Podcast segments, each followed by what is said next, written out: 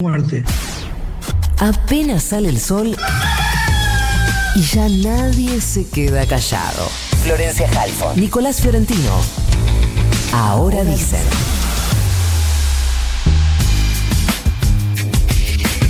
Y en esta recorrida, repaso y conversación con las distintas fuerzas, vamos a hablar con la fuerza que presentó este proyecto.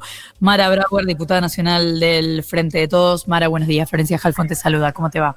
¿Qué tal? Muy buenos días. ¿Cómo les va?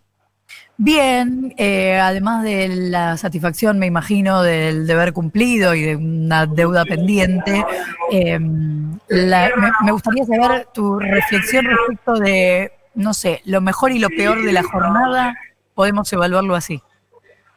Bueno, lo mejor de la jornada es que se votó, que ganamos la votación con una diferencia muchísimo mayor que la del 2018.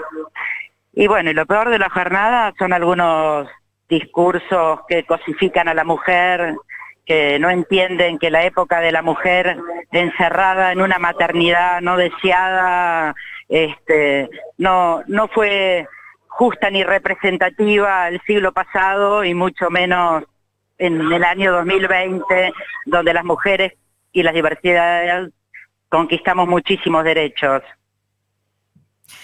Eh, Mara, hubo como una pelea y al final que le reclamaban al oficialismo que hubiera invitado gente del gobierno cuando se había acordado que no iba a haber invitados. ¿En qué está esa situación? Porque nos decía recién María Juan Rey que es un reclamo que persiste. No, bueno, eh, estaban autorizados los invitados con el PCR y eso se cumplió. La oposición no trajo invitados, bueno, fue decisión de ellos pero ya se solucionó, en realidad se solucionó porque como tenemos quórum, eh, se volvieron a sentar en sus bancas, porque estaban dispuestos a no votar mil días, muchos de los que defienden las dos vidas, para este, dejarnos sin quórum, quórum, perdón, estoy agotada, sin quórum producto de esta discusión por el tema de los invitados. Cosa ridículo, todo el tiempo encuentran algún motivo para no votar ni las leyes que ellos mismos dicen aprobar.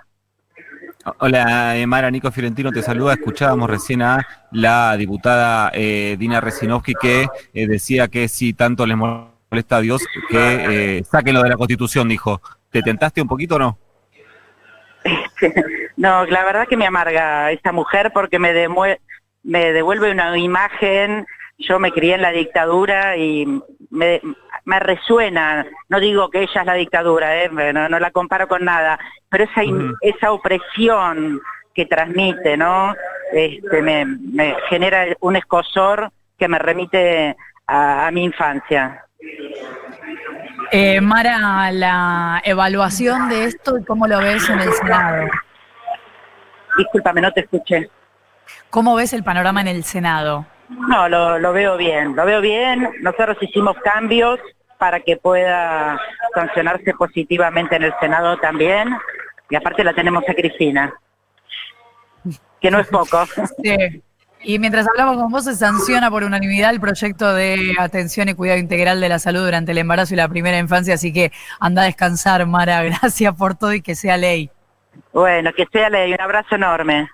Abrazo. Mara Bravo, diputada nacional del Frente de Todos, se aprobó entonces con 196 o 95, no sé, eh, de los presentes, alguna que otra abstención y cero votos en contra.